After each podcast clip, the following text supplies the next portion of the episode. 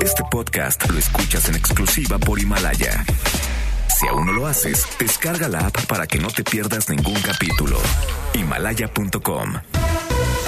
MBS Radio presenta Cero corrupción, que es un problema grave. Acabe la impunidad en México, que pague el que debe de pagar. will not fund border security. en directo con Ana Francisca Vega por MBS Noticias. Comenzamos.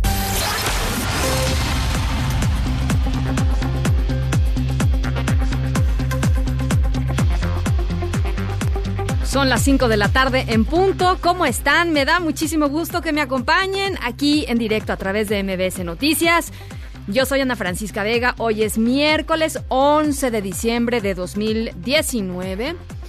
Nuestras redes sociales, ya saben, siempre abiertas para que podamos platicar, para que podamos entrar en contacto. Arroba Ana F. Vega en Twitter. Ana Francisca Vega Oficial en Facebook, MBS Noticias en todas las plataformas de redes sociales, así tal cual como MBS Noticias. Y por supuesto pueden vernos y escucharnos a través de nuestra página que es mbsnoticias.com. Ahí está el streaming en vivo de lunes a viernes de 5 a 7 de la tarde y aquí en cabina me da mucho gusto siempre, de verdad, ¿eh? siempre me da mucho gusto leerlos en nuestro número de WhatsApp, que es el 5543 77 1025. Ahí les va de nuevo, 5543 77 1025. Arrancamos. En directo Coast Guard heroes arriving in the Abaco Islands. Five young boys create a rescue trampoline. The first to run a marathon in under two hours. we have seen what we thought was unseeable. A relay of dogs will lead blind runner Tom Panic across the finish line. Nicolas Mahut lost in the French Open, but then his seven-year-old son ran onto the cart to give his dad a big hug. Her and her sister have been heroes for many little girls out there. I will thank my amazing mom. She's my hero. You. Exactly what I was thinking. When you are free to be you, it is the best feeling in the world. He's the Sully Sullenberger of pizza. My family is making a grant to eliminate their student loans. We know deep down what's right and what's needed. I'm going to fight this. Who says I can't? Nobody! Here it comes. Never been done in competition. Bueno, pues ya llegó ese momento en el año. Creo que ya lo podemos, este, ya lo podemos inaugurar, ¿no? El momento del año en el que empiezan a salir, pues, todas las listas de lo mejor del año, lo peor del año, lo más rico del año, los lugares más buscados, lo todo. Bueno, pues dentro de estas listas yo creo que una de las más interesantes, la verdad, es la lista que saca Google todos los años con respecto a las búsquedas. Imagínense nada más, pues los millones y millones de búsquedas, ahorita nos lo van a decir, nos lo va a decir nuestro querido Ricardo Zamora, los millones y millones de búsquedas por segundo que se hacen en nuestro planeta. Y este y bueno, pues ya llegó ese momento en donde podemos saber qué fue lo que más se buscó, cuáles fueron los acontecimientos mm, con mayores tendencias. Cuando uno pregunta qué, qué fue lo que más se buscó. Cuando uno pregunta cómo en el buscador de Google, qué fue lo que más se buscó. Series de televisión, términos con mayor tendencia, en fin. Eh, la verdad me parece interesante y divertido. Por eso queríamos platicar con nuestro mismísimo Ricardo Zamora que está con nosotros en la línea de En Directo. Ricardo, ¿cómo estás? Ana, pues muy emocionado. Eso que escuchábamos eh, en la entrada eh, del programa es el audio de este video que cada año realiza Google, justamente para ofrecer una visión o una narrativa o una lectura de lo que ocurrió en un año determinado y ahora la narrativa va guiada por una de las principales búsquedas o por, la, por el interés que hubo en todo el planeta acerca de, héroes, superhéroes y este y, muchas palabras vinculadas a, a, este concepto. Evidentemente no se queda esta apuesta narrativa en las películas taquilleras del año, particularmente lo que ocurrió con Avengers y con Tony Stark, que es uno de los héroes más reconocidos en el planeta, sino también en estos retos que como sociedad o como eh, humanidad enfrentamos y cómo lo resolvimos en el 2019. Y sí, en esa narrativa, los héroes y los superhéroes fueron aquellos que guiaron esta, esta apuesta por definir el 2019 con sus búsquedas, miles de millones de búsquedas, como señalabas, en todo el mundo y que aventaron esa tendencia. Entonces, como, como preguntabas, Ana, ¿qué, ¿qué conforma estos listados? Pues estas listas están conformadas justamente por la exploración y análisis de miles de millones de búsquedas realizadas cada año en el buscador y para ello se utilizan datos de múltiples fuentes, incluida una herramienta pública que se conoce como Google Trends y otras internas de la compañía, se filtra el spam y las búsquedas repetidas para construir categorías que justamente reflejen mejor el espíritu de lo que fue el 2019. Ahora, en las listas de México es muy interesante, Ana, ya entrando, digamos, al toro, eh, voy a darle lectura, digamos, a términos con mayor tendencia de búsqueda. Bitcoin es el número uno, eso me sorprende mucho a mí, de boca a todos, porque pues de Bitcoin te enteras cuando hay un crecimiento eh, inusitado que genera este, a muchos millonarios en el planeta porque le apostaron desde el principio esta tecnología.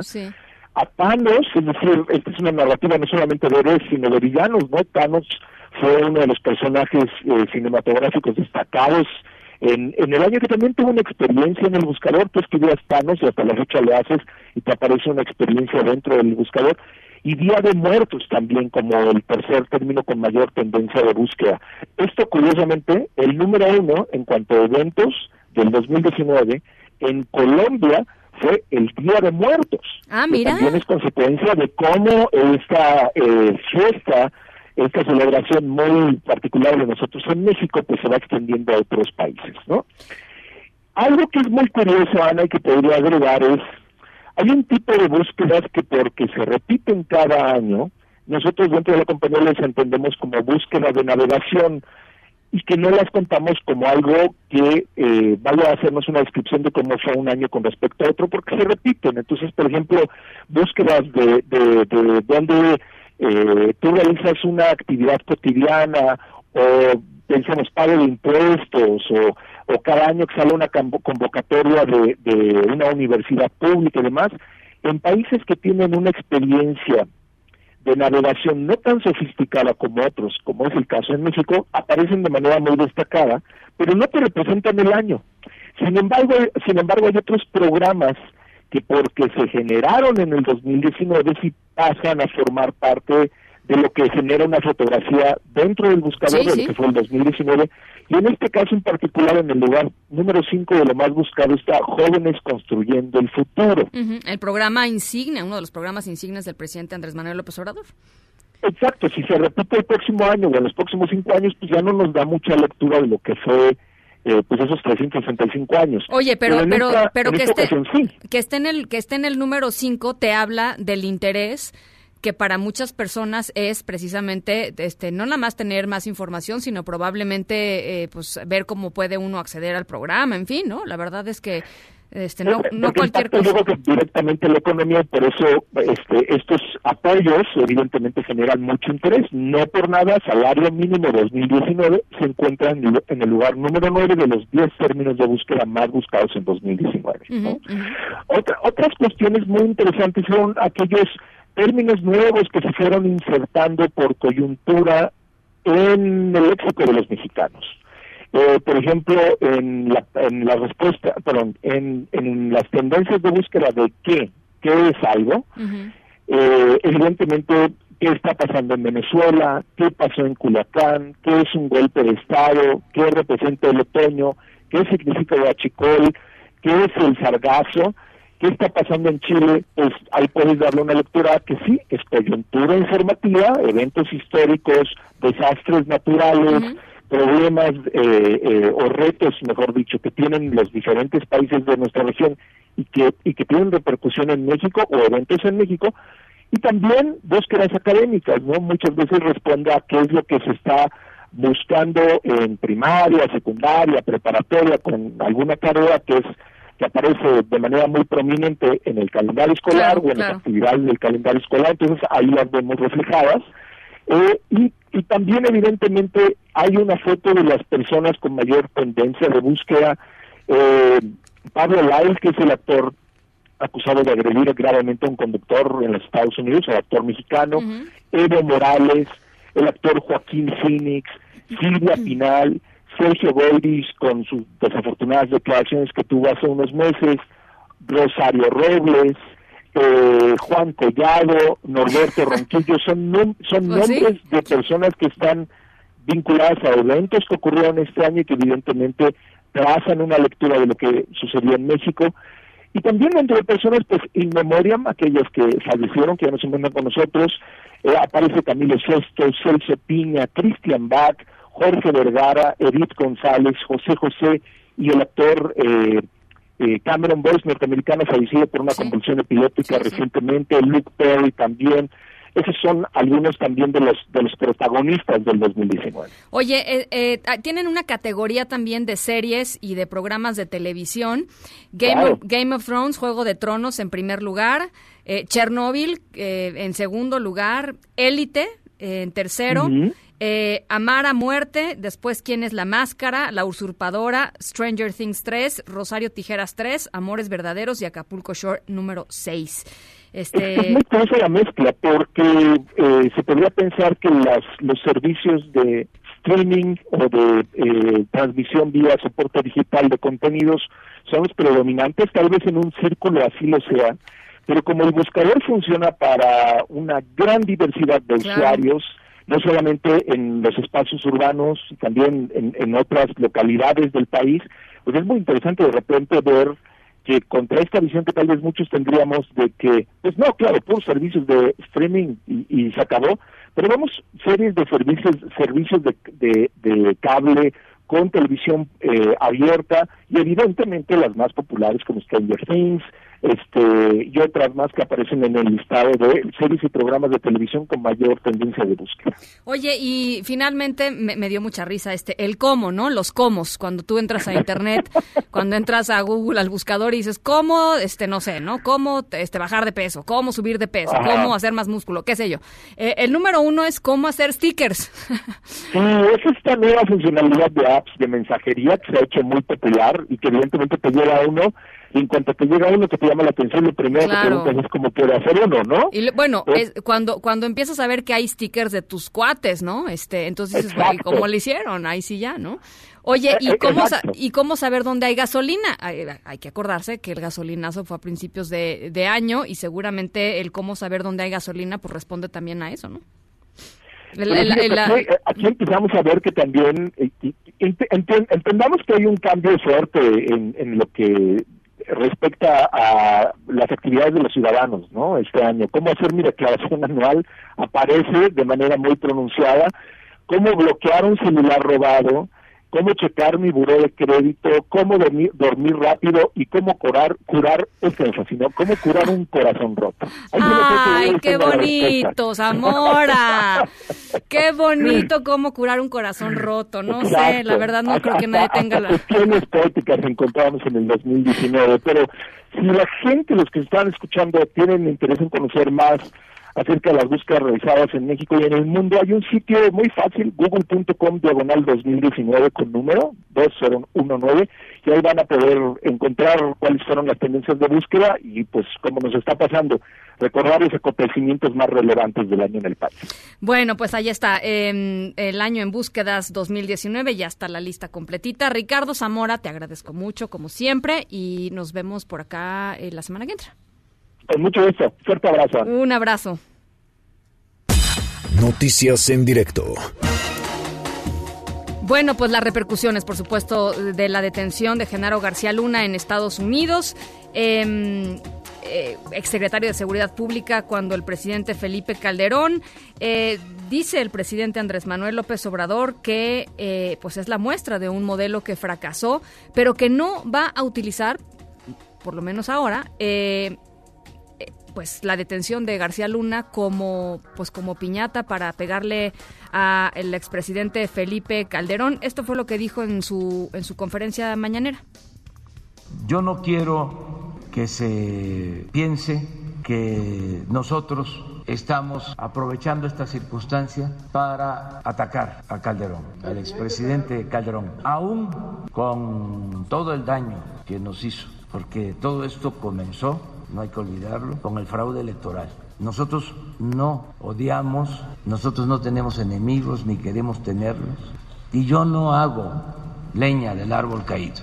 Va a ser la justicia la encargada. Lo cierto es que es una derrota a un régimen autoritario, corrupto, él no va a ser leña del árbol caído. Quien sí ya hizo leña del árbol caído es su secretario de Seguridad y Protección Ciudadana, Alfonso Durazo, que a través de su cuenta de Twitter dijo que el caso de Genaro García Luna demuestra el desastre que heredó esta administración en materia de seguridad y dijo que la detención del exfuncionario redujo la estrategia a la trágica protección oficial del narcotráfico desde el gobierno de Felipe Calderón. En su primer informe de labores, el presidente de la Suprema Corte de Justicia de la Nación, el ministro Arturo Saldívar, dijo que la intención de este primer año, de este arranque, es limpiar la casa de corrupción. René Cruz, ¿cómo estás? Me da gusto saludarte. Igualmente, Ana Francisca, muy buenas tardes. Al rendir su primer informe de labores, el presidente de la Suprema Corte de Justicia de la Nación, Arturo Saldívar, reconoció que en los últimos años la corrupción aumentó al interior del Poder Judicial de la Federación, lo que ha impedido el acceso a la justicia. Ante el presidente Andrés Manuel López Obrador, el también titular del Consejo de la Judicatura Federal, aseveró que un poder judicial que se percibe como corrupto pone en entredicho la capacidad del Estado para cumplir sus fines, además de que carece de la fuerza y legitimidad para desempeñar el rol equilibrador que constitucionalmente le corresponde. Vamos a escuchar. Adelante. En estos años nos hemos anquilosado, ha aumentado la corrupción y se ha arraigado un nocivo corporativismo judicial, lo que ha impedido un acceso efectivo a la justicia. Por un lado, el sistema de carrera judicial no ha sido eficaz para desterrar el nepotismo. Por el contrario, esta práctica profundamente arraigada en la cultura institucional se recrudeció en años recientes.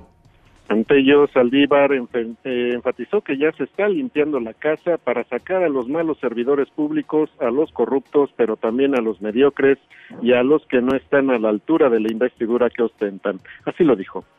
La corrupción y el nepotismo se alimentan de la impunidad que mucho tiempo las ha acompañado. Que quede claro que esto se acabó, que no toleraremos a los servidores públicos que anteponen sus intereses personales a los de la justicia. Estamos limpiando la casa y no cejaremos en este compromiso. Arturo Saldívar informó que ya se presentaron cuatro denuncias ante la Fiscalía General de la República en contra de magistrados por presuntos actos de corrupción.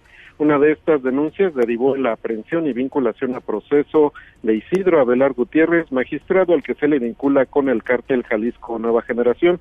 Del mismo modo mencionó que próximamente estarán presentando su propuesta de las reformas que consideran oportunas para consolidar la transformación del Poder Judicial. Ana Francisca, el reporte que tengo. Bien, te agradezco mucho, René. Buenas tardes. Un abrazo. Y bueno, pues en el caso del, del embajador mexicano allá en Argentina que eh, presuntamente se, se robó un libro de una, de una librería, ya está en México y se reunió con la secretaria de Gobernación, Olga Sánchez Cordero. Eh, ahí la secretaria dijo que había sido un despiste, un poco justificando a Ricardo Valero, al embajador Ricardo Valero, eh, señalado, ya les decía, por intentar llevarse un libro sin pagar de, pues una de las, es la librería más importante eh, de la ciudad de Buenos Aires. Así lo dijo la secretaria.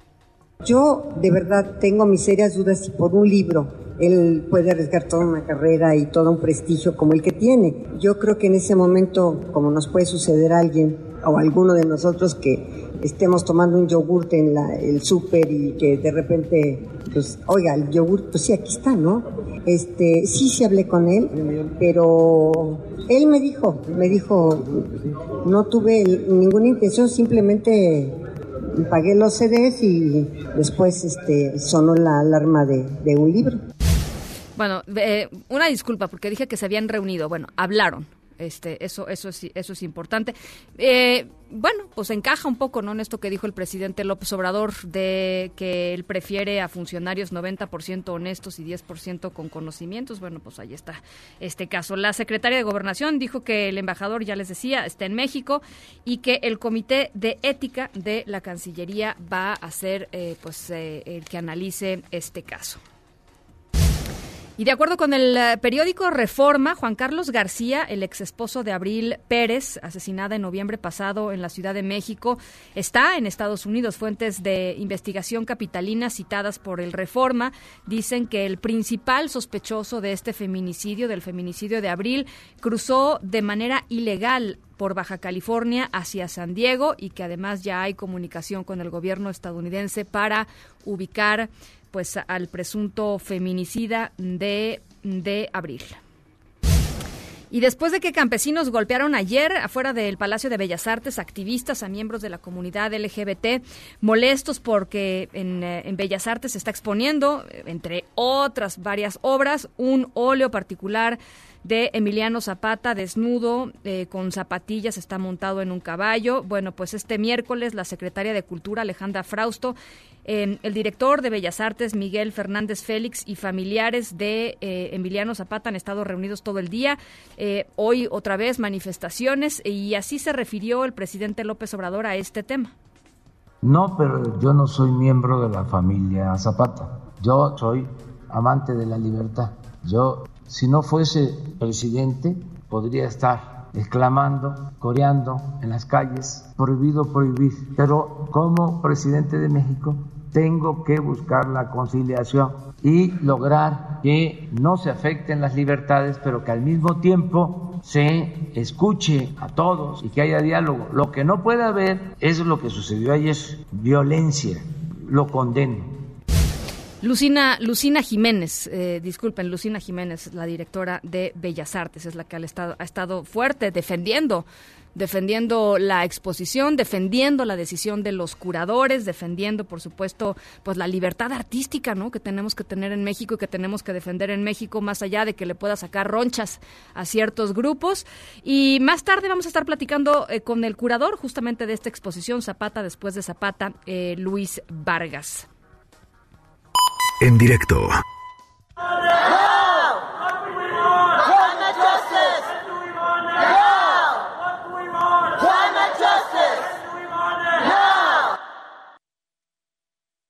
Bueno, pues uno de los eh, momentos más eh, conmovedores, duros, eh, importantes de la COP 25, la conferencia de las partes de Naciones Unidas para el combate al cambio climático que está llevándose a cabo allá en Madrid, fue cuando muchísimos jóvenes tomaron, pues tomaron la tribuna central para gritar eso que estábamos escuchando. Queremos justicia ambiental, queremos eh, acciones reales y un día importante además para, pues para las noticias eh, ambientales y para, para los jóvenes, ¿no? Que no tendrían que estar porque no tendrían por qué estar haciendo los niños, no tendrían por qué estar haciendo este papel, sin embargo lo están haciendo.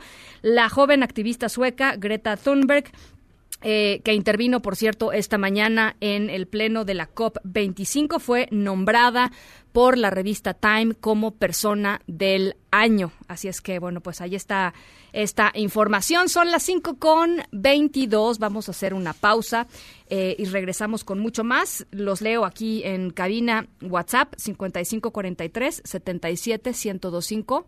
Ahí les va de nuevo 5543 77 1025. Vamos a la pausa y volvemos con más. Sabemos que amas consentirte y esta es la mejor temporada para hacerlo. Compra todo con tus tarjetas de crédito Banorte y podrás elegir un increíble regalo de nuestra promoción de mí para mí. Banorte, el Banco Fuerte de México. Vigencia del 1 de diciembre de 2019 al 31 de enero de 2020. Se aplican restricciones, sujeto a cambios y previo aviso. Términos, condiciones, comisiones, requisitos de contratación y detalles de la promoción en banorte.com. En directo con Ana Francisca Vega por MBS Noticias. En un momento regresamos. Este podcast lo escuchas en exclusiva por Himalaya. Continúas escuchando en directo con Ana Francisca Vega por MBS Noticias. El vuelo directo de Animal Político. Periodismo de investigación. Nosotros vamos a ayudar en todo lo que podamos en la investigación todo lo que nos solicite la Fiscalía en el entendido de que se trata de un organismo autónomo, todo lo que se solicite, sobre todo en movimiento de dinero, en bienes, lo que tiene que ver con inteligencia financiera. No, ese es el otro, ¿no? se anda diciendo de que ahora que vino el procurador se llegó a un acuerdo con él acerca de lo de García Luna. Pues no, yo no quiero que se piense que nosotros estamos aprovechando esta circunstancia para atacar a Calderón, al expresidente Calderón, aún con todo el daño que nos hizo. Bueno, pues ya les decía, Animal Político presentó hoy eh, una, pues una extensa nota mm, firmada por Arturo Ángel sobre los puntos clave, y creo que es importante eh, hacer una pausa para, para entender este caso y entender la magnitud del caso y la posición de Genaro García Luna, los puntos clave en torno a eh, lo que ha llevado a prisión pues a quien fuera la figura central de eh, la estrategia mexicana para el combate al crimen organizado en el sexenio de Felipe Calderón, un poquito antes incluso con el presidente Fox, pero digamos más, más visiblemente eh, y con mucho más poder, pues ya en el, en el sexenio del presidente Felipe Calderón. Fue quien dibujó eh, la estrategia, fue quien implementó la estrategia y fue quien era pues de todas las confianzas del presidente Felipe Calderón. Eh, y en la línea de en directo está con nosotros Arturo Ángel, justamente. ¿Cómo estás Arturo? Me da mucho gusto saludarte. Hola Ana Francisca, ¿cómo estás? Buenas tardes, un saludo a ti y a todo el auditorio. Pues platícanos un poquito eh, este asunto, empezando, arrancando digamos por las, las sospechas que ya estaban desde, desde mucho tiempo atrás de que se diera esta, esta noticia y muchas investigaciones periodísticas que hablaban de esto, eh, em, testimonios de, de, testigos protegidos, en fin, eh, platícanos. Sí, justamente una de, de las cosas que quisimos puntualizar y dejar claro en esta en esta en esta nota y es lo que estuvimos reporteando el día de ayer es, es el tema de, de, en qué momento había surgido o cómo es que se había construido esta investigación de, de parte del Departamento de Justicia en los Estados Unidos que llevó al pues al encarcelamiento ¿no? de Genaro García Luna sobre todo porque bueno el fiscal eh, estadounidense eh, eh, refería ayer en el comunicado que se difundió que claramente desde la perspectiva de ellos eh, García Luna había recibido eh, pues durante el tiempo en que fue el funcionario, un alto funcionario de México, pues sobornos, presuntos sobornos, para dar protección principalmente al cártel de Sinaloa y habló pues de estas entregas de entre 5 y 8 millones de dólares en maletines. Por supuesto, esa referencia nos remite casi inmediato pues al tan mediático juicio de, de Joaquín El Chapo Guzmán ahí en una corte de Nueva York, donde por cierto también está radicado el caso de en contra de Genaro García Luna, eh, eh, eh, este juicio que fue tan tan mediático el año pasado y donde una de las cosas que más llamó la atención fue cuando algunos testigos, sobre todo el, el, este señor que se apoda el Rey Zambada, hermano de, del líder, del actual líder del cártel de Sinaloa, Ismael Mayo Zambada, pues declaraba que le habían pagado a García Luna, entre otros, ¿no? Se iba a hablar hasta de presidentes. Eh, pero la verdad que, eh, a pesar de que ese testimonio fue tan mediático hace un año, el caso no se construyó ni viene de hace un año, viene desde bastante tiempo atrás. Y lo que pudimos eh, corroborar, consultando con, fuentes que tienen conocimiento de este asunto, es que en realidad se trata de una investigación cuyos antecedentes provienen desde la década pasada. Es decir, el gobierno de Estados Unidos ya tenía indicios ¿no? de que había eh, una posible colaboración de que en ese momento seguía siendo un altísimo funcionario del gobierno mexicano, ¿no? Eh, señalamientos de personas que eran extraditadas a los Estados Unidos y que señalaban algunos intentos de extorsión de autoridades mexicanas eh, supuestamente ligadas con Genaro García Luna, pero particularmente entre el 2012 y, en el, y el 2015, Ana Francisca, es cuando eh, reúne, nos dicen que hay por lo menos tres o cuatro testimonios de personas ligadas eh, directamente con el cártel de Sinaloa. Uno de ellos, el, de, el del señor este, el rey Zambada, porque hay que recordar que lo extraditan desde el 2012, es decir, no es que apareciera hace un año allá, ¿no? Y que ya empiezan a dar estas declaraciones donde ahora sí señalan directamente la participación de Genaro García Luna y otro elemento fundamental es que a principios del 2018, cuando Genaro García Luna este intenta eh, llevar este trámite de adquirir la ciudadanía estadounidense, como parte de ese requisito él tiene que rendir una declaración jurada de que no tiene ningún antecedente delictivo y que no ha participado en actividades criminales y es donde él rechaza o él más bien dice que no, no, que, que su vida ha sido pues impecable y es donde el gobierno de Estados Unidos pesca en eso y para ellos pues se trata de una, este tipo de cosas son como una ofensa muy, muy importante y es donde ellos, digamos que ese es para decirlo lo más coloquialmente posible, era como la, la cereza del pastel, porque ellos ya para ese momento tenían documentado, insisto, a través de los testimonios, pero también de movimientos bancarios,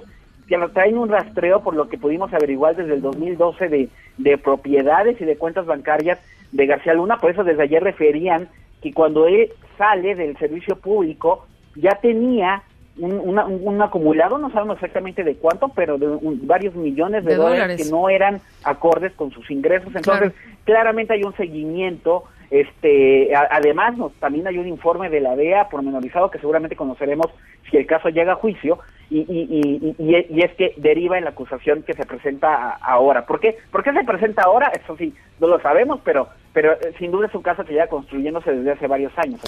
A ver, eh, dos cosas. El asunto de los dineros, o sea, eh, el ingreso y los movimientos, digamos, la compra de bienes raíces, etcétera, pues no corresponde con un funcionario público, punto, ¿no? Hay, hay, millones de dólares ahí de por medio. Ah, y ahí el, escenario, creo que se, digamos, hay, hay dos escenarios posibles.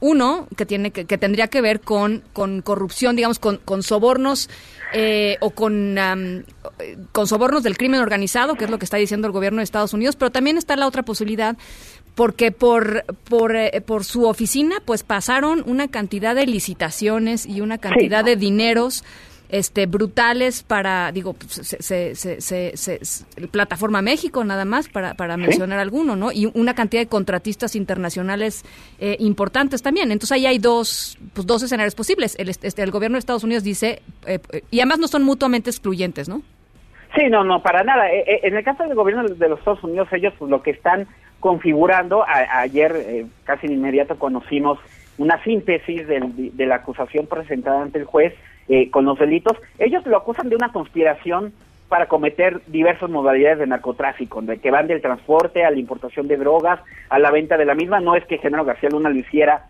este, manejar el camión ni mucho menos, pero sí que participó en una conspiración. Esta figura eh, que, que México estamos mucho más acostumbrados a decirle delincuencia organizada, es decir, él era un elemento dentro de esa maquinación, por eso es que es un delito tan grave para cometer eh, eh, esta actividad criminal en Estados Unidos, y de ahí es que ellos ligan, en una, pues, su teoría del caso, como dicen los abogados, ellos ligan que el dinero que tienen sus cuentas provendría, porque además así se lo dicen sus informantes, de, de, recursos que provienen del narcotráfico. Evidentemente es algo que se tiene que probar si el asunto evidentemente llega a un juicio, pero por supuesto tú tienes toda, toda la, la razón en cuanto al tema de las licitaciones, también el, el dinero que llegó en los penales, ¿no? Con, con contratos multimillonarios que dio la, la, administración de García Luna, algunos todavía se estaban acabando, este, porque eran plurianuales, además, todavía tenían vigencia hasta este año para que la construcción de todos los alimentos en los penales federales, evidentemente plataforma eh, México, además sabemos por otro tipo de autoridades que consultamos que incluso en algunos contratos de radios y de equipamiento para policía de policías estatales había una recomendación de la gente cercana a García Luna o de la propia dependencia que le encabezaba de a qué dependencias contratar, en fin. Ah, por eso también sería muy interesante que realmente esta investigación que ayer nos anunciaron en México, casualmente, ¿no? Este, que, que, que, que, tienen en cuenta de General García Luna y que hoy además deriva en cuentas bancarias, pues esa parte ya le correspondería a México aclararla, porque finalmente son licitaciones y contratos realizados, realizados en México. A Estados Unidos lo que les importa y lo que siempre les, les mueve es el tema del narcotráfico y no por eso el asunto llega a esta corte de Brooklyn, donde siempre están los casos que tienen que ver con estos altos perfiles del crimen organizado, pero el manejo irregular de recursos públicos que bien podría también tener que ver con temas de corrupción. Ahí tenemos la investigación, por ejemplo, del asunto de los Oya, donde también se manejan muchas cantidades de millones de, dólares presuntamente relacionadas con hechos de, de corrupción en contrataciones. Podría también ocurrir en el caso de García Luna, pero evidentemente ahí esperaríamos que sea la autoridad mexicana que dice que ya hasta congeló cuentas, y que la, sea la Fiscalía General de la República la que nos muestre las conclusiones sobre ese tema. Pues vamos a estar, por supuesto, pendientísimos de, este asunto. Eh, la, próxima fecha es, es paso a paso, ¿no? La próxima fecha es el martes que entra, es la siguiente audiencia. Sí, una audiencia que será interesante porque ahí pues ya le, ya, ya este, le leerán con mayor detalle la acusación a, General García Luna. Él tendrá oportunidad de declararse inocente o culpable, presumimos evidentemente que, no negará los cargos, y ya de ahí pues evidentemente ya vendría el traslado ante la Corte de Nueva York y el juicio que pues podría durar entre un año, un año y medio, y, y pero sería interesante ver si él, por ejemplo, está dispuesto a colaborar o no. En fin, todavía apenas la historia se está comenzando a contar. Uy, uy. Oye, eh, y no, no va a ser el mismo juez, no es el juez Kogan, ¿verdad? O sea, no necesariamente es el mismo juez. Mira, eh, no necesariamente, y hay que tomar otra otra otra situación muy, en cuenta. El del, Chapo, perdón. Los jueces son más como administradores, ¿no? Quien depende y quien, quien debe de decidir si él es culpable o inocente, pues es un jurado, jurado, ¿no? Un jurado compuesto por 12 personas que por ser estos casos de alto perfil, los eligen seis la defensa y seis la fiscalía y debe de haber un consenso y entonces realmente la decisión y a quien hay que convencer es al jurado, así como hubo que convencer de inicio algo, algo que se llama un gran jurado, que es un grupo de ciudadanos que son los que deciden si, si se presenta la acusación inicial que derivó en la orden de aprehensión en contra de García Luna, de la misma forma, si el asunto llega a juicio, entonces tendrá que haber la selección de un nuevo jurado y realmente sobre ellos eh, eh, en quien recae la, la, la, la, pues el peso de la justicia, ¿no? Lo que pasa es que un juez, pues sí puede, un juez sí puede moldear y determinar este tonos, ¿no? Si se aceptan o no ciertas evidencias, ¿no? Esta parte sí, sí, sí, sí también pesa, ¿no? Pero, pero sí, efectivamente, pues es el jurado y ya estaremos viendo, eh, ojalá, interesantísimo y, y, uf, imagínate nada más lo que va a ser, imagínate nada más lo que va a ser ese, ese juicio. Te agradezco mucho por lo pronto, Arturo. Te mando un abrazo. No igual, Ana Francisca. Buenas tardes. Un saludo al nido, por favor. Arturo, Arturo Ángel, eh, reportero de Animal Político. Los pueden seguir en arroba pájaro político. En directo.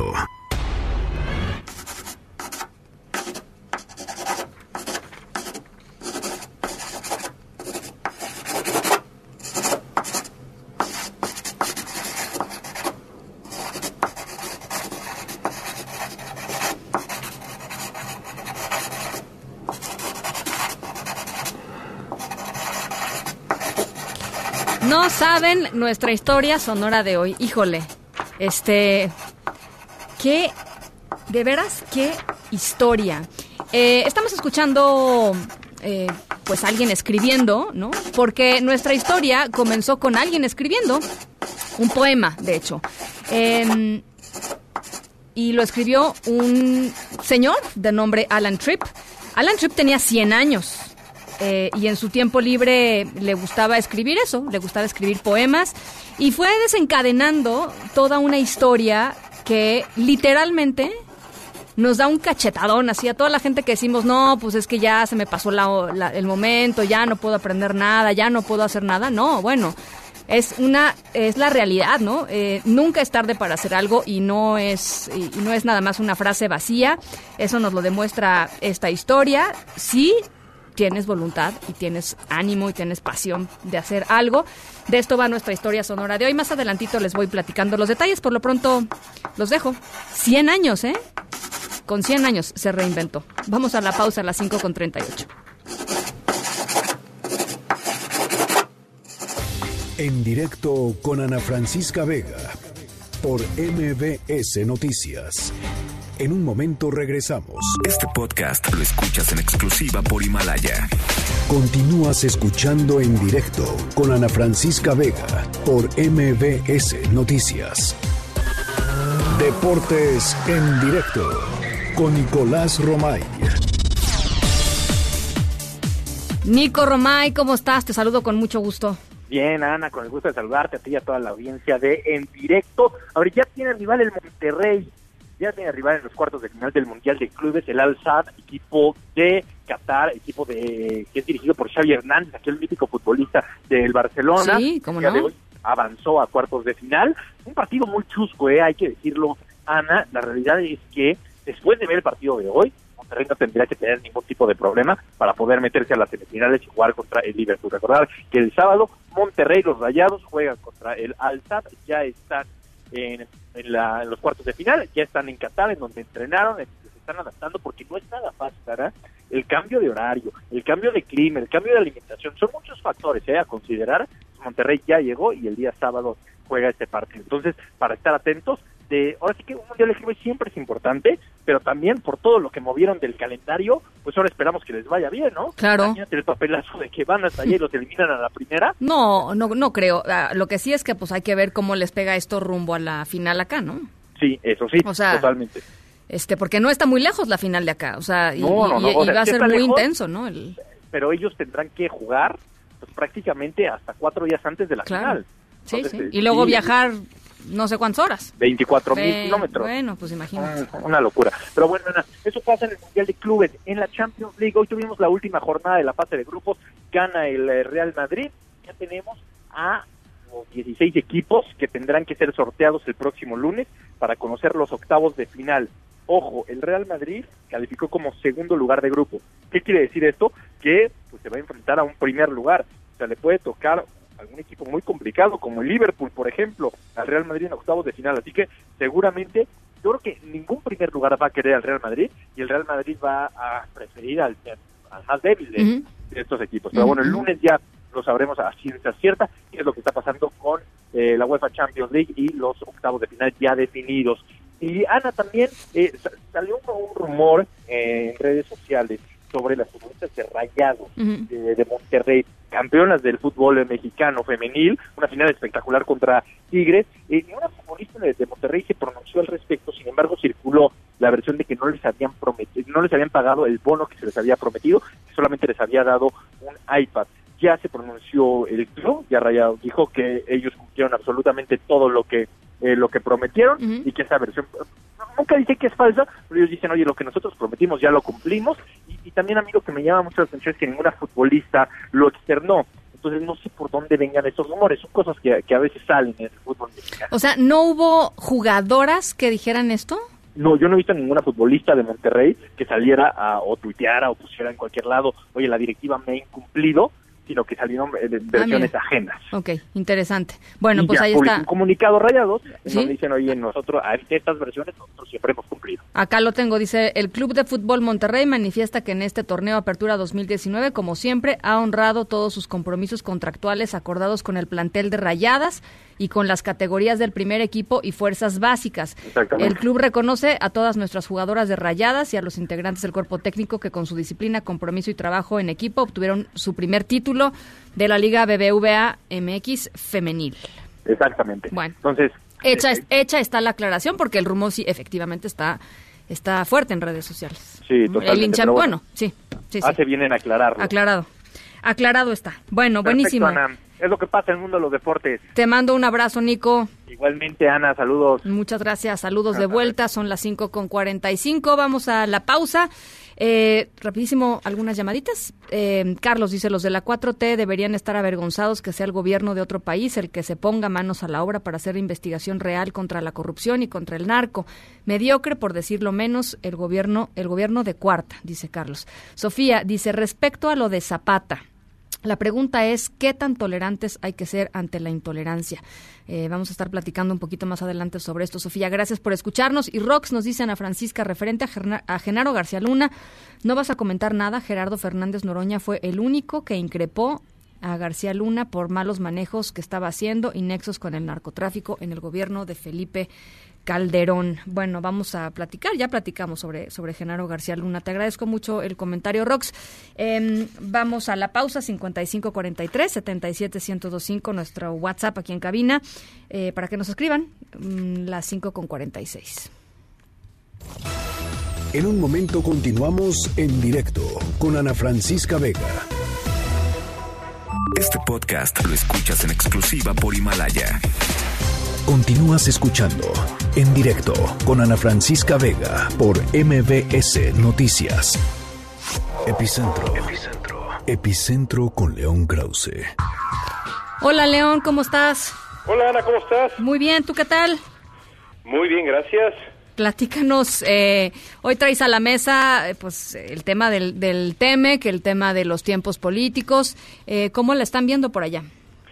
Pues es interesante, ¿no es cierto? Eh, la manera como los dos partidos políticos en Estados Unidos están buscando la aprobación del Tratado de Libre Comercio, la eh, aprobación final, la ratificación del, del, del, tratado. Uno pensaría que el partido del presidente Trump quisiera hacer esto lo antes posible y los demócratas retrasarlo para negarle a Trump, digamos, eh, eh, un, uh, un, triunfo político el mayor tiempo posible, pero la realidad es, es la contraria. ¿Por qué? Bueno, porque el Partido Republicano ha dicho, los senadores han dicho que eh, el tratado no entrará a discusión en el Senado sino hasta el año que viene.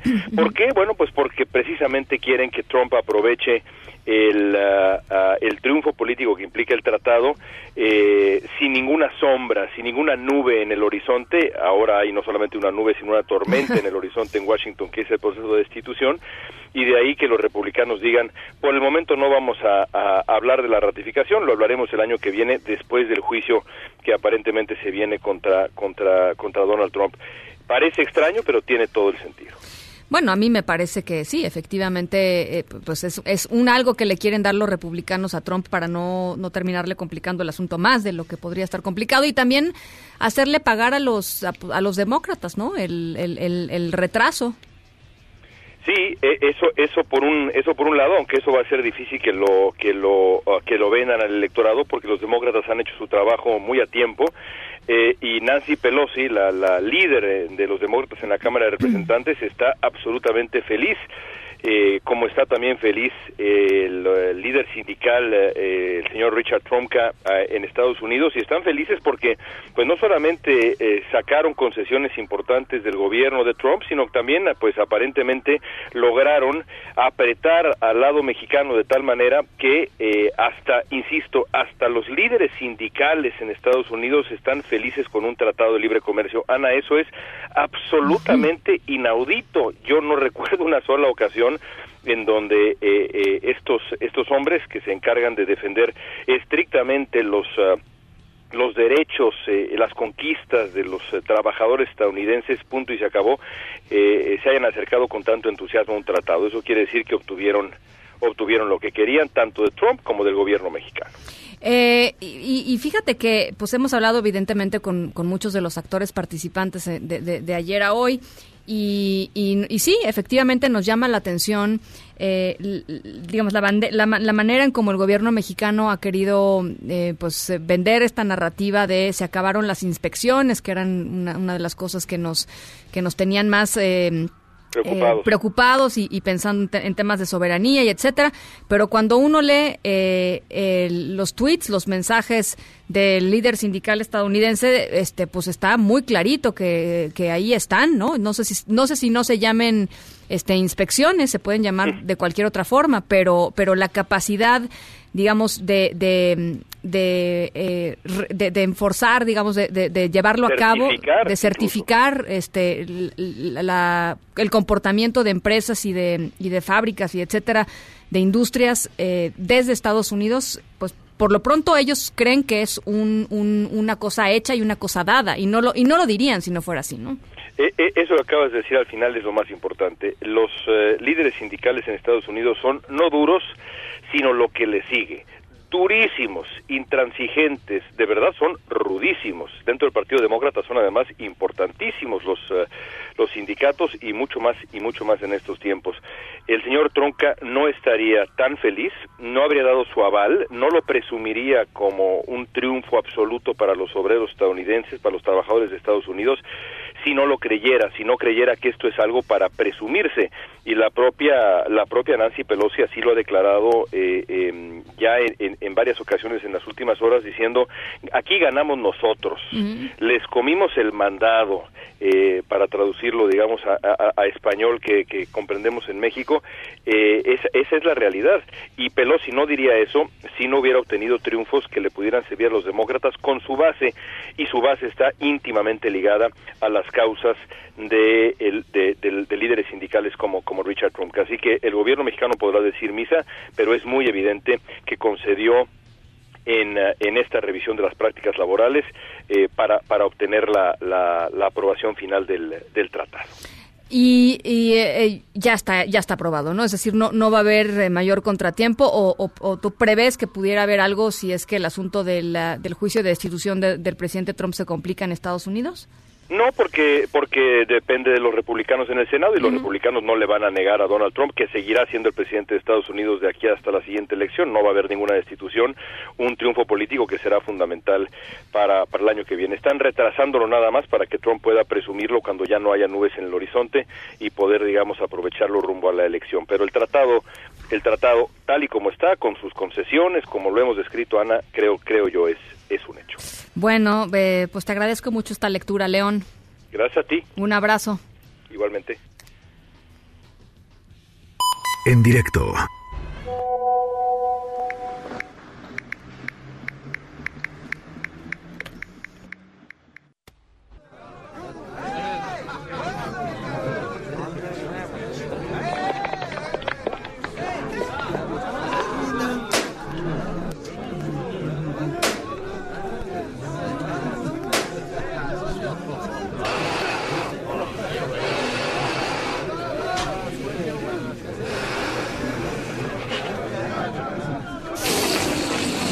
Estamos eh, escuchando sonidos de fiesta porque nuestra historia sonora de hoy tiene que ver eh, con otro personaje que se llama Marvin Weisboard. Marvin tiene 88 años y quería darle algo muy especial a su amigo por mm, el cumpleaños número 100. Su amigo pues es Alan Tripp, la persona que ya platicábamos hace ratito, que en su tiempo libre le gustaba, les gusta escribir eh, poemas. Eh, y Marvin dijo, pues, ¿qué le regalaré a alguien que cumpla 100 años? O sea, y que además, pues, tiene lo que todos, lo que siempre ha querido, lo tiene.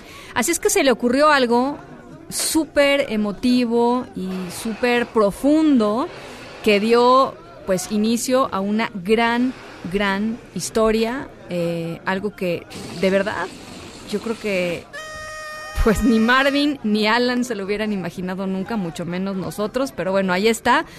¿Ustedes qué le regalarían a alguien que cumple 100 años? A su mejor amigo, imagínense. Un fiestón, ¿no? Eh, no, un fiestón no, dice el Michael, no, no, no. Pues hay que pensarle, ¿no? Eh, cumpleaños número 100. Vamos a la pausa. Las 5 con 59, volvemos con más.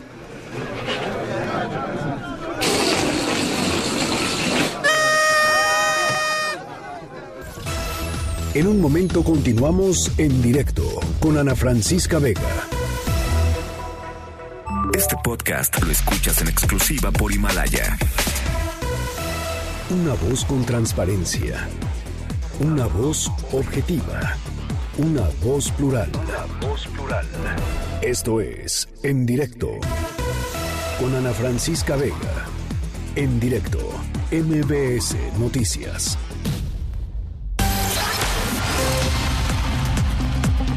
Las 6 de la tarde con 6 minutos. Gracias por seguir con nosotros aquí en directo a través de MBS Noticias. Yo soy Ana Francisca Vega y hoy es miércoles 11 de diciembre de 2019. WhatsApp aquí en cabina para que podamos platicar 5543 77125. Va de nuevo 5543 77125. Saludo con muchísimo gusto a toda la gente que nos escucha a través de Q91.1 allá en Torreón, Coahuila y a través de Sonido Estrella 89.9 en la ciudad, hermosísima ciudad de Zacatecas.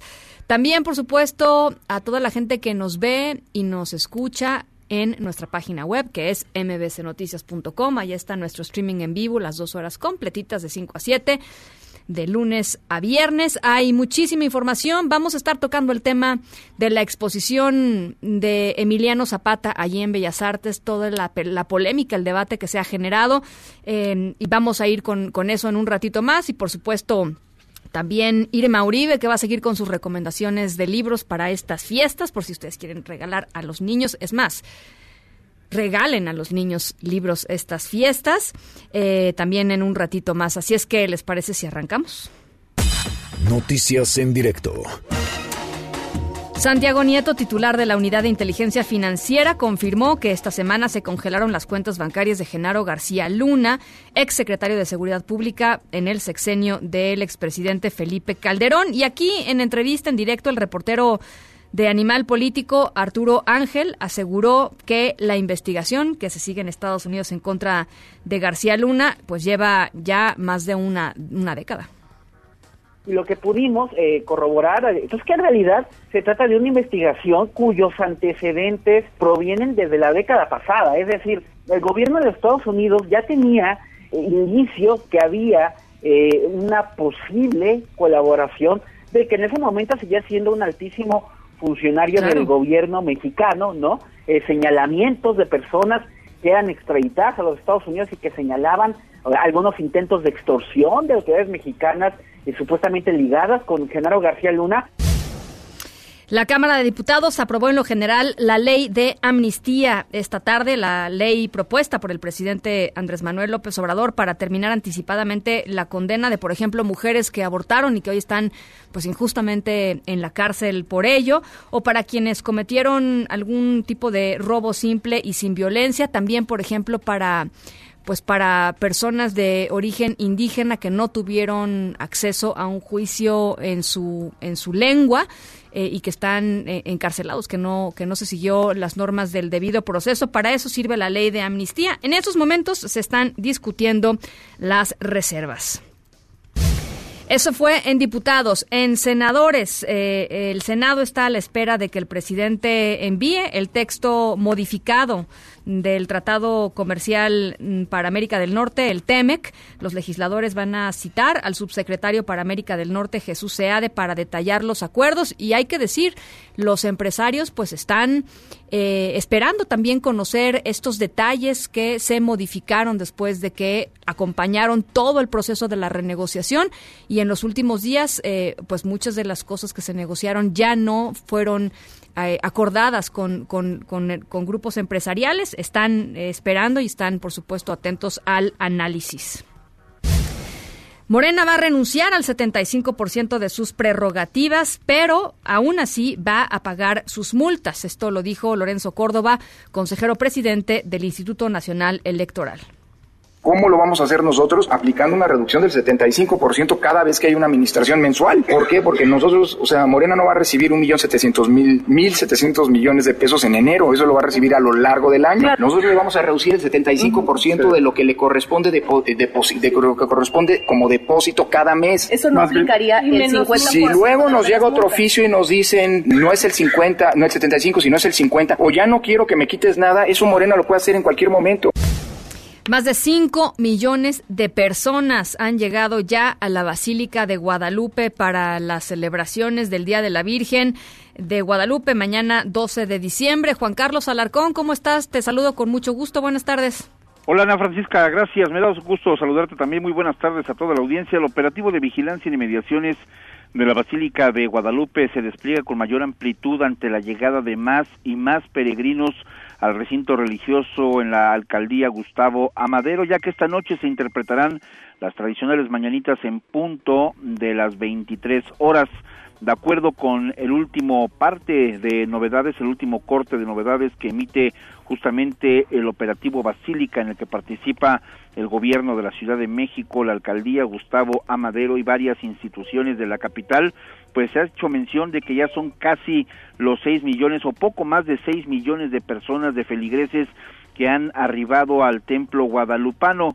Hasta el momento se han contabilizado 3.400 peregrinaciones y más se han dado más de 3.000 atenciones médicas, principalmente pues eh, pies eh, cortados, eh, cansancio, agotamiento físico en general, precisamente sobre todo aquellos que vienen del interior de la República, que han utilizado las diferentes autopistas y carreteras de la ciudad que conectan a la Ciudad de México, por ejemplo, la México Toluca, la México Puebla, la México Cuernavaca, también hacia el norte la México Pachuca y la México Texcoco provenientes del Estado de México. En todos estos puntos quiero comentarte que hay un dispositivo de seguridad por parte de la Guardia Nacional y también de la Policía Capitalina para ayudar a eh, prevenir algún tipo de accidente y sobre todo para resguardar el paso de los peregrinos que en estos momentos poco a poco y minuto a minuto comienza a incrementarse el arribo en la Basílica de Guadalupe. Lo han hecho durante todo el día, pero principalmente ya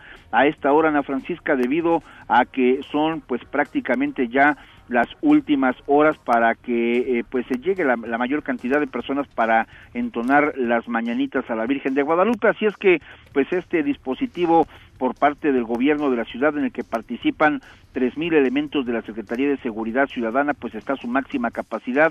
Hay corte a la circulación prácticamente en todo el perímetro que rodea a la Basílica de Guadalupe, por eso es que hay algunas desviaciones y ya la policía de, de tránsito está haciendo las sugerencias pues eh, correspondientes para evitar que los automovilistas lleguen hasta los puntos donde se ha pues eh, dado la mayor concentración de personas que se dirigen, como te comento, en estos momentos hacia la Basílica de Guadalupe. Precaución para nuestros amigos automovilistas, sobre todo en las arterias viales que son consideradas vías rápidas donde se desplazan los vehículos, también pues las motocicletas, bicicletas, los vehículos, los camiones que van con peregrinos, algunos como ya bien lo conocemos, van a pie, caminando de una manera lenta, otros de manera más apresurada, pero tener precaución ellos eh, no tienen a la vista los vehículos, sin embargo los automovilistas pues eh, hay que extremar la precaución, utilizar las luces, los faros, precisamente para tener mejor visibilidad y resguardar el paso de los feligreses. Ana Francisca, el reporte que tengo. Te agradezco mucho, Juan Carlos. Gracias, muy buenas tardes. Un abrazo. También les platico que la Secretaría de la Función Pública destituyó e inhabilitó por 10 años a Miguel Ángel Lozada Aguilar. Él eh, fue director de Pemex Exploración y Producción y se le investiga por su posible participación en la estafa maestra, de la que, por cierto, pues nada más Rosario Robles está en la cárcel, siendo que fue pues un esquema amplio, amplísimo, en donde había muchísimos eh, funcionarios públicos involucrados. Ahí está, documentado. No, igual que se documentó lo de Rosario Robles, ahí está documentado todo lo que sucedió en muchos niveles y en muchas empresas. Bueno, pues eso es parte de la información que se está generando hoy. Son las seis con quince. Vamos a la pausa y regresamos con el tema de Zapata. Ya está con nosotros en la línea Luis Vargas Santiago, el curador de la exposición. Vamos a la pausa. En directo con Ana Francisca Vega por MBS Noticias. En un momento regresamos. Este podcast lo escuchas en exclusiva por Himalaya. Continúas escuchando en directo con Ana Francisca Vega por MBS Noticias. Lo reprobable es que estas diferencias se quieran eh, resolver con el uso de la fuerza. ¿Qué es eso de entrar a Bellas Artes y golpear? No, eso es totalmente reprobable. Entonces, buscar un acuerdo, yo creo que se va a lograr. Conozco a la mayoría de los miembros de la familia del general Emiliano Zapata, y es gente de primera. No, pero yo no soy miembro de la familia Zapata. Yo soy amante de la libertad. Yo, si no fuese presidente, podría estar exclamando, coreando en las calles, prohibido prohibir. Pero como presidente de México tengo que buscar la conciliación y lograr que no se afecten las libertades, pero que al mismo tiempo se escuche a todos y que haya diálogo. Lo que no puede haber es lo que sucedió ayer, violencia. Lo condeno. Luis Vargas Santiago, curador de la exposición Emiliano Zapata después de Zapata e investigador del Instituto de Investigaciones Estéticas de la UNAM. ¿Te imaginaste en algún momento, Luis, que esta exposición en la que trabajaste para montarla eh, iba a generar esto en particular, bueno, este, este, este cuadro? ¿Cómo estás? ¿Qué tal? Buenas tardes, Buena Francisca, contento de acompañarte en este programa.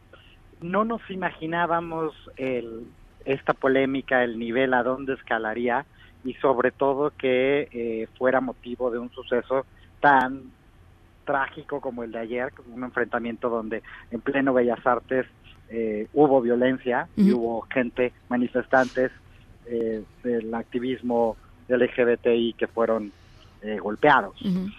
No, no lo imaginábamos, pero aquí estamos y eh, estamos eh, firmes en defender la libertad de expresión, en contra de la censura y con un apoyo institucional eh, muy fuerte, además también con una apertura al diálogo, el diálogo siempre como la como el camino eh, para encontrar cómo poder disentir de forma respetuosa. Y, y estamos contentos con lo que está pasando, por otro lado, porque está generando una conversación eh, que es un termómetro de, de muchas realidades que, que vive México hoy. A ver, eh, hay, a ver, hay, muchos temas que tratar al respecto, pero eh, ¿qué te dice eh, este asunto de vamos a platicar con la familia? Eh, es decir, me parece que es como un asterisco a este tema de, de libertad de expresión y libertad artística decir que vas a platicar con la familia. Pues la familia, ¿qué, no? O sea, Sí, No sé. el- la, la, la familia, digamos que tiene un punto de vista eh, personal, de finalmente son los descendientes de Zapata y tienen derecho a expresar eh, su, su opinión. Está en este mismo marco de la libertad de expresión. Lo que no puede ocurrir es que atendamos al punto de vista de la familia como el correcto y eso genere, eh, digamos, la cancelación de otras perspectivas. Eh, el día de hoy tuvimos eh, un diálogo productivo con la familia, vinieron a ver la exposición. Eh, estuvimos sentados a la mesa con ellos, ¿cuál fue la reacción cuando vieron la exposición? les gustó mucho, eh, porque es una exposición que efectivamente muestra un caleidoscopio de representaciones zapatistas, son más de 110 años de un recorrido visual, eh, vieron muchas obras eh, que les parecieron interesantes, la verdad es que fue, fue, también muy muy interesante escuchar su punto de vista, completar algunos relatos. Yo que, me he dedicado tantos años a eh, estudiar las imágenes de Zapata, encontré un- eh, algunos relatos que daba la propia familia de ciertas imágenes fascinantes, ¿no? cosas que nosotros no sabíamos o que yo no sabía eh, como historiador del arte. Y, y después, pues también hubo una, una posición de mucha apertura de- desde el instituto a escuchar su punto de vista y, y creo que vamos a salir con una con un acuerdo muy positivo que se estará anunciando el día de mañana. ¿Y este acuerdo qué implicaría? Es decir, este, no, sé- no sé si nos puedas adelantar algo, porque no sé que ni siquiera sé que se tenga que acordar. Eh, pues, en- o sea, en- que no se va a demandar al, al artista. No, nada de eso estuvo creo que nunca en la, en la, en la mesa de discusión. También aquí hay que entender la quién quién se dice familiar de Zapata. Es decir, es una familia muy extensa y hay también al interior de los familiares eh, diferentes puntos de vista. Eh, Jorge eh, Zapata Salazar es fue quien quien tomó los medios y, y expresó esta condena y amenazó con, con demandar a Bellas Artes. Exactamente. ahí, con él no nos reunimos hoy, nos reunimos con otros familiares de, de- de- del general Zapata, que son los que han detentado su legado y su memoria histórica durante muchos años en, en, en Cuautla. Para ti, ¿qué representa este, eh, ya lo decías al inicio de, de- de la intervención, eh, que era como muy representativo lo que había sucedido ayer, de, de- de cambios, de, de cosas que permanecen en México todavía como muy enquistadas. Para ti, ¿qué representó ayer? O sea, cuando tuviste las imágenes de lo que estaba sucediendo, ¿qué fue lo que te vino a la mente? Bueno, pues no fueron imágenes. Yo estaba en Bellas Artes y me tocó ver cómo golpeaban a uno de mis estudiantes que estaba eh, protestando pacíficamente, que vino a tomar fotografías. No, pues eso me demostró que todavía tenemos que combatir la intolerancia, que estamos en un país homofóbico, transfóbico, y esto desde luego que lo leo al lado de la, de, de la escalada de la violencia de género eh, contra las mujeres, pero también contra las, las poblaciones homosexuales y contra eh, las poblaciones transexuales. Es decir, no no estamos en, en, en- el México democrático. Una cosa es que existan las libertades, pero la otra es que podamos ejercerlas. Y lo que demuestra hoy para mí esta exposición en Bellas Artes es que las estamos ejerciendo y las vamos a defender hasta el final. Oye- el cuadro no se descuelga. Sí, eso, eso es muy importante. Eh, me- me parece también muy importante el, el respaldo eh, eh, enérgico, público, eh, razonado, ¿no? En, en, este largo comunicado de la Secretaría de Cultura y de Bellas Artes, ¿no? Creo que también, este, frente a la posibilidad de flaquear, pues no flaquearon ni un tantito. Sí, eh, Alejandro Frausto y Lucina Jiménez y Miguel Fernández Félix, la verdad es que han dado un espaldarazo institucional eh, no, no, no, no le voy a aplaudir, sino más bien es el correcto. Sí, sí. Eh, es el que toca y han sido eh, irrevocables, es decir, la libertad no se compromete, porque comprometer la libertad de expresión es comprometer la democracia en la que vivimos. Y en ese sentido, yo me siento muy contento. Yo soy un curador invitado en Bellas Artes. Mi, mi, mi, profesión es ser investigador en la UNAM. Entonces, no estoy hablando, digamos, desde un lugar de la institución, sino estoy hablando desde alguien que llega, hace un trabajo y lo que ha encontrado es mucho respaldo, mucha solidaridad y, la verdad que eh, en, esta incluso apertura al, diálogo, pues se ha platicado con todo el mundo. Ayer Miguel Fernández Félix, en esta confrontación con, con los miembros de la, de la UNTA, les decía, este es un museo, entren, es el museo de todos. Y eh, pues los manifestantes estaban eh, en, en, franca oposición, ni siquiera pues, querían entrar, querían más bien que se bajara el, cuadro. Para ti, ¿qué representa este cuadro? Es decir, este, ¿A ti qué te dice este cuadro? Eh, aquí te voy a responder con un antes y un después. este cuadro representaba eh, dentro de la curaduría, era una de 141 piezas, la posibilidad de ver el heroísmo y a las figuras eh, de los padres de la patria de la nación de una manera distinta. Es decir, no, no siempre desde esta masculinidad viril, hegemónica, opresora, sino la posibilidad de intervenirlos, de ponerle un poco de sentido del humor y, y, jugar a pensar la, otro tipo de masculinidades, unas masculinidades más afeminadas, como un acto revolucionario. Eso era lo que eh, lo que yo pensaba cuando incluimos este este cuadro, que es uno en un entre 12 piezas de una sección que abordan las revoluciones contemporáneas desde el género. Hoy, después de todo lo que ha pasado, o sea, creo que es un símbolo de la pluralidad, o sea, se ha convertido con con, con, la, la, polémica y, lo que han hecho los detractores es llevar esta imagen a un nivel icónico. esta imagen va a pasar a los libros de texto eventualmente eh, y eso lo ha generado el, toda la polémica, los ataques, los intentos de censura. O sea, tristemente ve, eh, esto ha visibilizado una serie de cosas y esta imagen es el símbolo de que todavía tenemos que combatir la homofobia, la misoginia y que la violencia de género eh, es inadmisible. Bueno, pues ahí está. Eh, Luis, eh, ¿estás contento con la, con la exposición? Con, la exposición estoy muy contento, con, con toda la reacción que está ocurriendo, esa sí es inesperada. evidentemente supongo que atraerá públicos, lo que yo creo es que si vienen por morbo, está bien.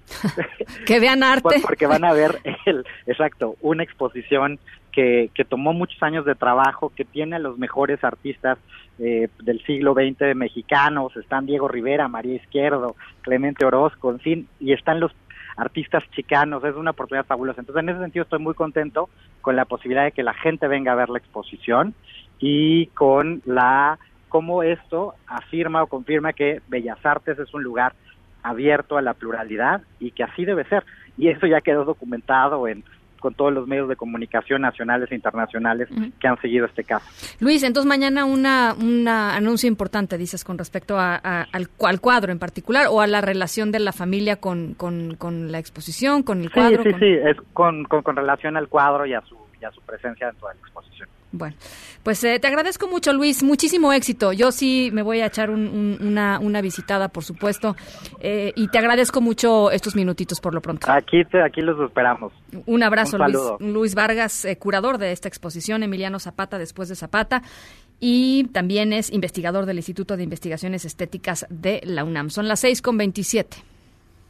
En directo.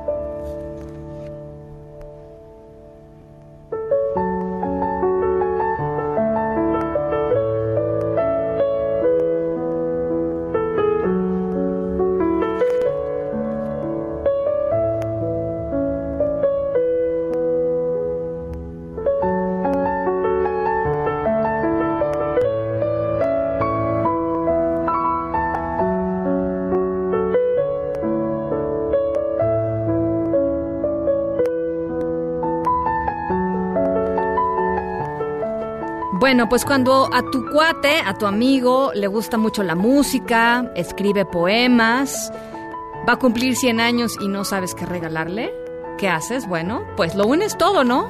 Y lo conviertes em, en una canción.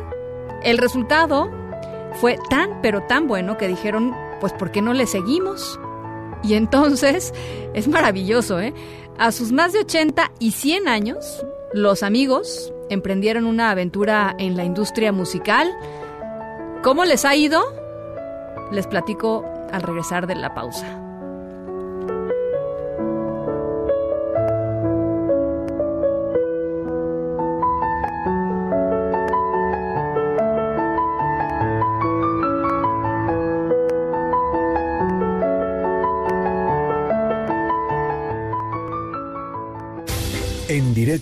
Con Ana Francisca Vega por MBS Noticias.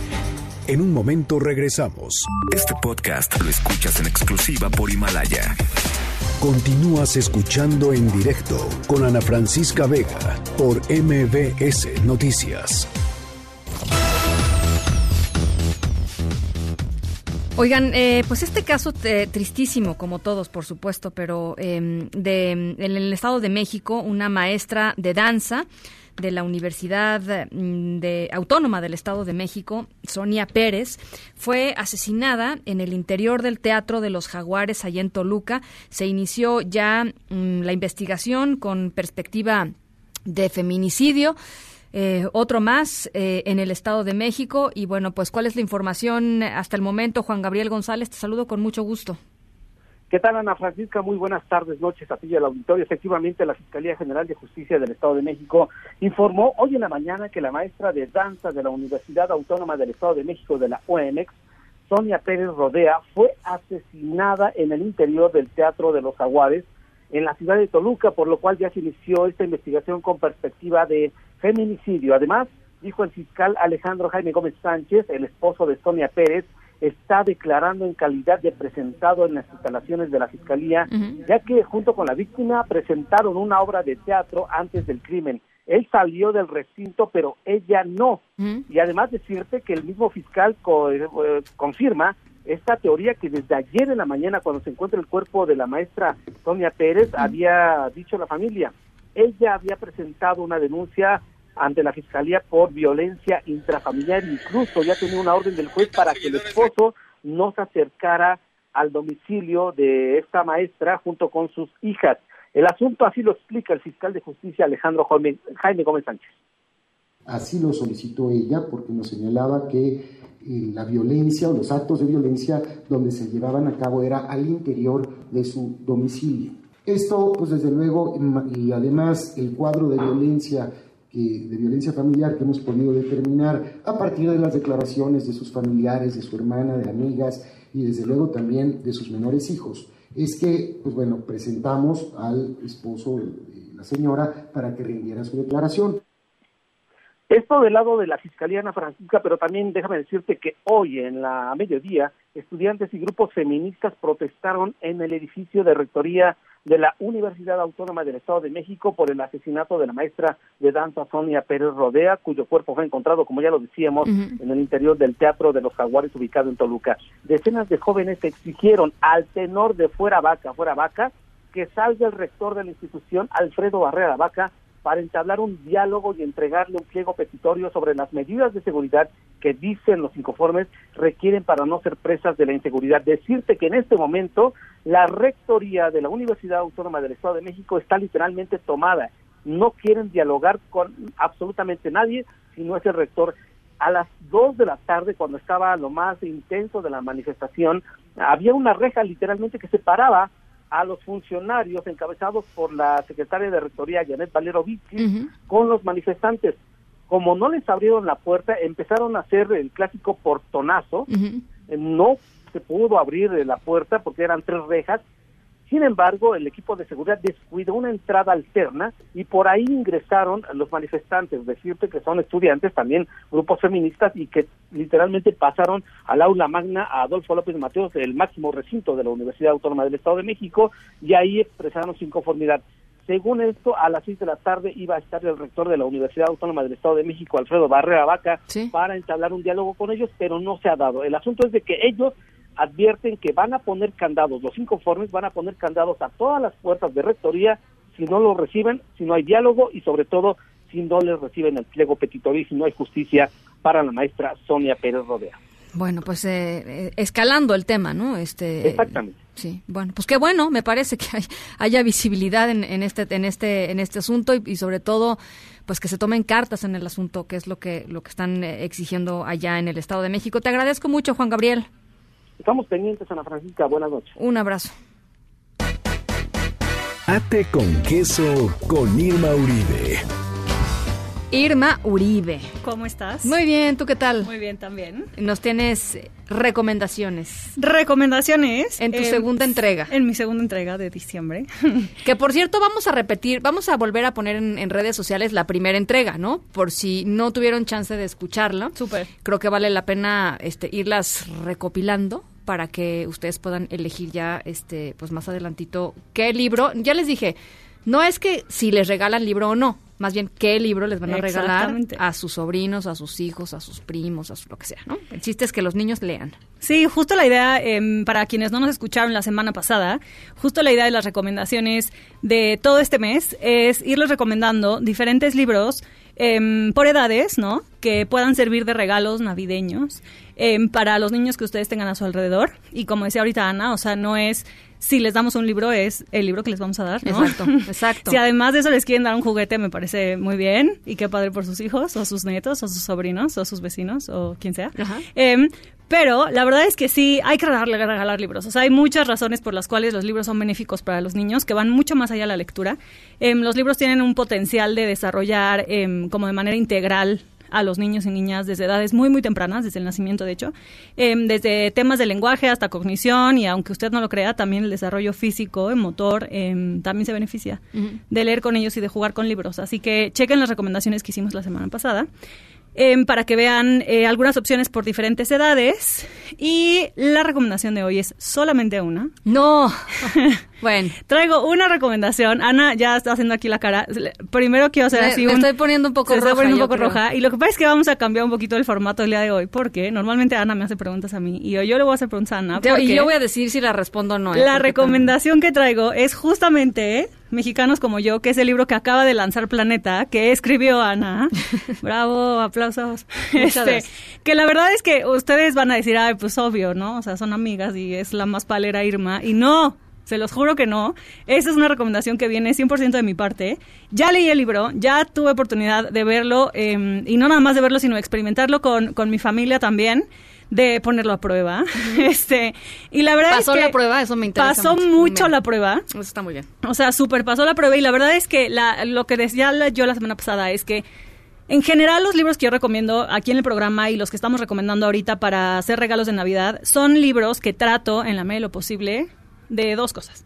Que estén escritos en español originalmente. Obviamente recomiendo también muchas traducciones porque desgraciadamente no hay tantos libros en español como uno quisiera originales. Eh, y la otra, la otra cosa que, que, me fijo mucho, además de las ilustraciones y la calidad de, de la lectura y, y, y todo, el contenido, claro. es que los libros tengan el potencial de sacar el libro del libro, o sacar el cuento del libro, sacar la historia de la historia, eh, que aunque suene redundante, la verdad es que es algo que no todos los libros tienen. Y lo uh -huh. que yo busco es que los libros que recomendamos acá sean libros que sirvan para jugar, para detonar conversaciones eh, y que vayan más allá del ratito de lectura. Uh -huh. Y este libro, Mexicanos como yo, es no nada más tiene el potencial, sino lo hace de manera muy directa.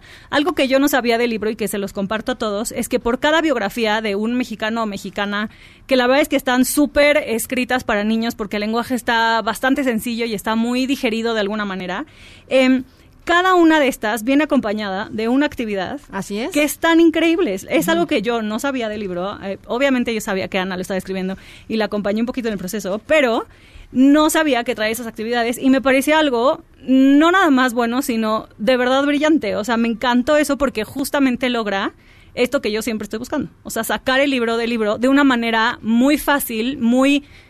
O sea, no, no le tienen que pensar ustedes como adultos de, ay, ahora qué tipo de conversaciones quiere Irma que yo tenga con este libro, Ajá. sino que ya está ahí, ya nos lo dieron. Entonces, tengo varias preguntas para ti. o sea, A ver. Al grano. La primera y más obvia, y no viene de mí, sino de mi hija de seis años, es ¿quién es tu favorito? ¿Quién es mi favorito de tu hijo? ¿Quién es tu favorito? Para eh, quienes no sepan, este libro de Ana lo que hace es darnos unas biografías mm, resumidas de muchos hombres y mujeres mexicanos que han hecho cosas increíbles, eh, no nada más para nuestro país, sino en general. Eh, voy a contestar algo que es pues, políticamente correcto. no pero te voy a decir una cosa. Una política te voy a decir una cosa. Tenía yo una lista como de 200, lo cual es muy... 900. 200. Ah como de 200 personajes que me parecían muy interesantes por distintas razones. Y estos 50 eh, que quedaron, la verdad es que los seleccioné literalmente con el corazón. O sea, en cada uno de ellos creo que hay algo muy importante o que aprender o que entender o que apreciar este y la verdad es que cada uno me, me, me, llena de, de, una u otra manera obviamente hubo unos que disfruté más eh, haciéndolos que otros el de Juan Gabriel por ejemplo me divertí mucho Está increíble. Eh, porque además me metí a ver muchas entrevistas de Juan Gabriel y a hacer muchas cosas. Incluso lo escuché cantando en japonés. Yo no sabía que había cantado en japonés, Juan Gabriel, por ejemplo. Este, entonces, eh, si tuviera que decir uno, diría tal vez este Juan Gabriel. Juan Gabriel. O sea, Juan Gabriel es el que más disfrutaste de alguna manera aprender de él. El que más disfruté. El que más disfruté. ¿Cuál fue el primero que pensaste? O sea, cuando dijiste voy a hacer este libro, ¿quién fue el primero que vino a tu mente? ¿O la primera? Eh, la primera que vino, eh, originalmente iban a ser 50 mujeres. Sí. Eh, y después ya fui modificando el concepto hasta volverlo 25 y 25. No, no había por qué no hacerlo así, creo que hay aportes en todos lados. la primera que yo pensé fue em, Leona Vicario. Está increíble. ¿Por qué? Pues porque me parece que de pronto la historia mexicana, sobre todo la historia que aprenden los niños, está pues muy centrada en los héroes eh, masculinos. De acuerdo, y hay eh, muchísimas mujeres que pues no nada más lo han hecho espectacularmente bien sino que además han empezado a marcar la pauta para las cosas que estamos haciendo hoy las mujeres en México no sí. Y Leona Vicario pues es una de ellas sí 100% y a, mí Leona ¿Por qué me está entrevistando Daniel ¿por qué la dejas hacer eso Yay, acuerdos acá underground. Este Oye, o sea, nosotros en familia la verdad es que disfrutamos mucho. En casa, por ejemplo, somos muy fans de Toledo y Toledo es uno de los ah, personajes que disfrutamos mucho em, leer sobre como sobre su vida, ¿no? Más allá de su obra. Pero a mí me impresionó o no me impresionó de me sorprendió de una muy grata manera que hayas incluido tanto científico. Claro creo que es importante. Sí, ¿por qué? Cuéntanos más de, o sea, lo que pasa es que no está fácil y de repente lo que pasa mucho lo que decías, o sea, los personajes que uno conoce como históricos mexicanos tienden a ser, pues, estos héroes de la nación, ¿no? Que además de ser casi puros hombres, em, tienen mucho que ver con la historia de nuestro país como de manera muy directa y no tanto como con la parte cultural y científica de nuestro país, que tiene un desarrollo, pues, la verdad, bastante bueno. Pues, pues sí, eh, digo, por ejemplo, está, está la biografía de, pues yo no sé si ustedes lo sabían, pero el, el aparatejo que está circulando en Marte este, desde hace unos años, el, famoso Curiosity, pues eh, el laboratorio del Curiosity fue diseñado y es operado por un grupo de mexicanos encabezado por un científico mexicano. Eh, pues él era natural que estuviera ahí, ¿no? ¿Qué, ¿Qué, otro, Rafael Navarro, qué otro mexicano ha llegado a Marte? No, sé, ¿no? Está increíble. Y creo que vale la pena que estas historias pues las conozcan los niños y sepan que si ellos quieren y le ponen este galleta al asunto, pues pueden ser los próximos este no sé si este astronautas, pero ¿por qué no pensarlo así, no? Claro. Oye, y además algo que me encanta del libro es que los personajes de los que hablas en el, en el libro justamente no, no necesariamente están muertos. Hay muchos contemporáneos. hay muchos, no, al revés. Hay, hay, muchísimos que están vivos y eso, en, por lo menos en nuestra casa, llamó la atención de, de mi hija de manera muy particular porque ella me decía, es que yo podría conocerlo. Claro. O sea, o sea si le echo tantas ganas, ¿no? Y voy y lo acoso un poco. sí, atrás, afuera de su, afuera de su casa, ¿no? La verdad es que nos encantó. Ay, qué bueno, me da Obviamente mucho entra a la lista. Me, Ahorita se lo subo a sus redes porque es un libro muy disfrutable con actividades llenas de cosas padres. Se nos acaba el tiempo y les traigo una recomendación de fin de semana que ahorita les subo a redes. Eh, vayan al Papolete Museo del Niño. Hay una actividad de Lego Playtime que está increíble y que justamente tiene que ver con ciencia. Son cinco módulos en donde los niños, eh, a través de la imaginación y de los y de los y del material eh, viajan al espacio. Está increíble, vayan, está hasta el 12 de enero, así que aprovechen la vacación. Ah, mira, Em, y buena- vayan al papalote, está incluido en su, en su entrada. En su entrada.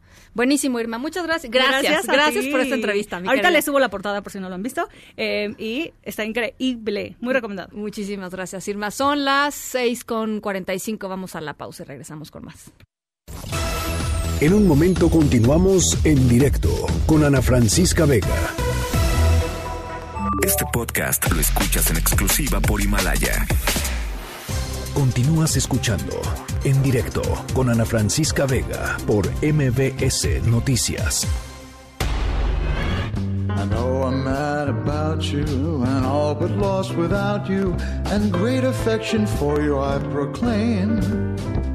I know I ought to kiss you, but baby, there's an issue. I just can't remember your name. That face looks so familiar. Surely that's not me.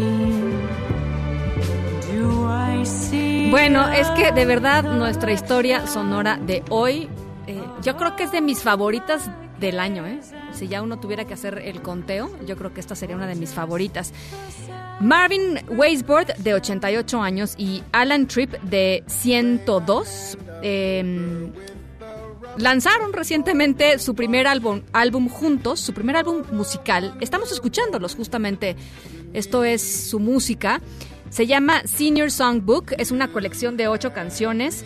Eh, ya les decía, eh, bueno, además hay que decirlo, se agotaron ya. Eh, se agotaron en, en unos, en unos días. Eh, Marvin no sabía qué regalarle a su amigo Alan de cumpleaños número 100 y decidió pues eh, musicalizar eh, una de, uno de sus poemas. Al amigo de 100 años le gusta mucho escribir, así es que musicalizó uno de sus poemas y les gustó el resultado. eh, se sorprendieron mucho de cómo había quedado y durante dos años decidieron eh, pues probar melodías, escribir más letras, ir experimentando con distintos instrumentos hasta que llegaron a crear un álbum. Eh, pasaron apenas septiembre pasado grabando este álbum en un estudio profesional cerquita de la comunidad de jubilados en donde ellos viven. Eh, Tripp, Alan Tripp es el productor. Eh, Wasteboard se encargó de la música. Ellos mismos pagaron por el álbum han recibido correos de fans en todo el país, incluidos por supuesto músicos eh, profesionales. Eh, y dice Weisberg, de 88 años, por primera vez estoy aprendiendo lo que es volverse viral. Bueno, pues ellos ya se volvieron viral.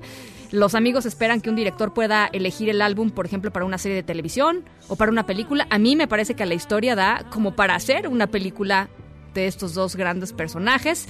Eh, y por supuesto, está por, está por cierto disponible para transmisión en Spotify, por si quieren buscarlo y quieren escucharlos. Eh, a mí me parecen maravillosos. Les dejamos, por supuesto, el link para escuchar a través de, eh, de nuestras redes sociales eh, este álbum que se llama Senior Songbook de Marvin Weisbord de 88 y de Alan Tripp de nada más 102 años. You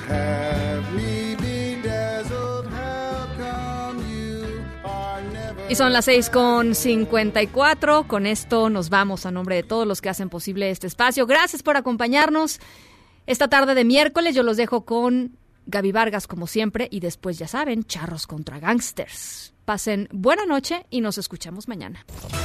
MBS Radio presentó en directo, en directo con Ana Francisca Vega por MBS Noticias. Este podcast lo escuchas en exclusiva por Himalaya. Si aún no lo haces, descarga la app para que no te pierdas ningún capítulo. Himalaya.com